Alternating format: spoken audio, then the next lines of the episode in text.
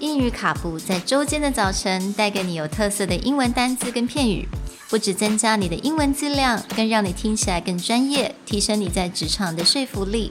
英语卡布早晨一杯知识加倍，English cappuccino, your morning cup of knowledge. Good morning, everyone, Good morning. and welcome to the second to last travel word of our English Cappuccino week of travel. Today's word vagabond.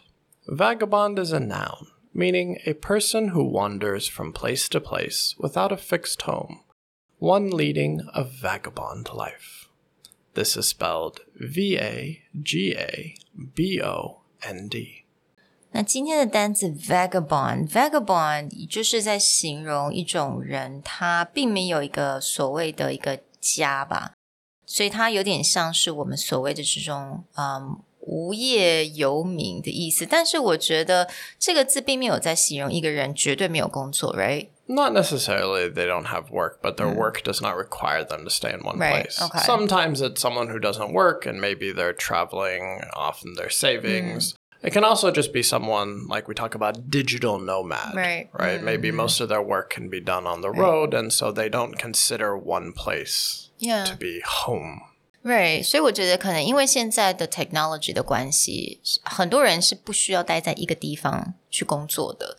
那以前嘛，nine to five job，你必须要在一个地方，所以 you have to have a home and go to a company. But I think now that um, with the technology advancement, we don't actually have to do that. We can actually go anywhere we want.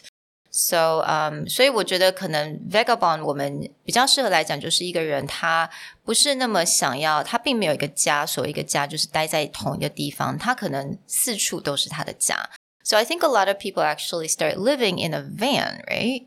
There's like a trend. Yeah, there's a trend where you have people who like live in a van and then they just travel from Yeah. like nature park or nature reserve in the US, Europe. You'll see this a lot, and they just Mm-hmm. Kind of go from place to place. You can describe that as vagabonding. Mm. In fact, there's a great book called Vagabonding by Rolf Potts, and he basically talks to people about like how you could live your life just traveling.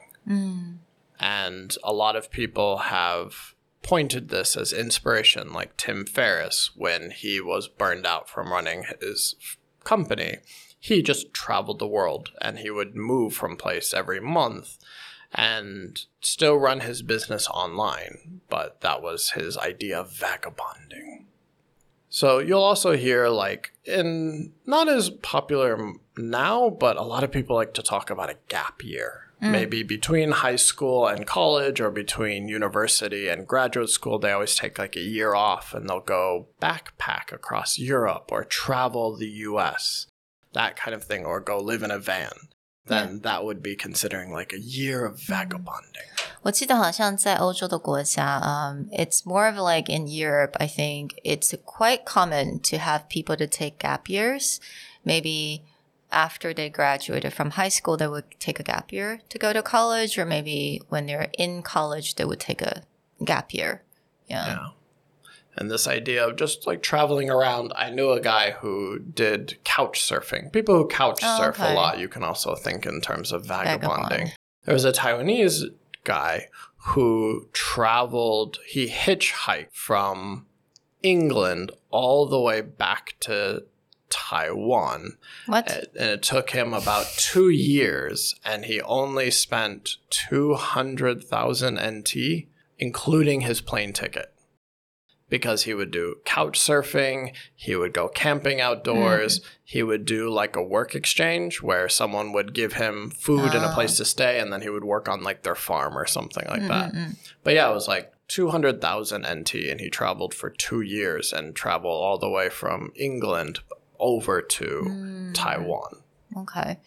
So again，呃刚刚那讲的那个字 couch surfing、也算是 我们所谓的这种 vagabond，right？You just 到不同人家的那个沙发上去睡觉，you're kind of couch surfer。 Yeah, they're very much in the terms of like we can exchange something or we don't do something for money. It's always Right. like kind of an exchange situation. Well, we hope that your travel plans, if you want to do something very different, you can consider vagabonding.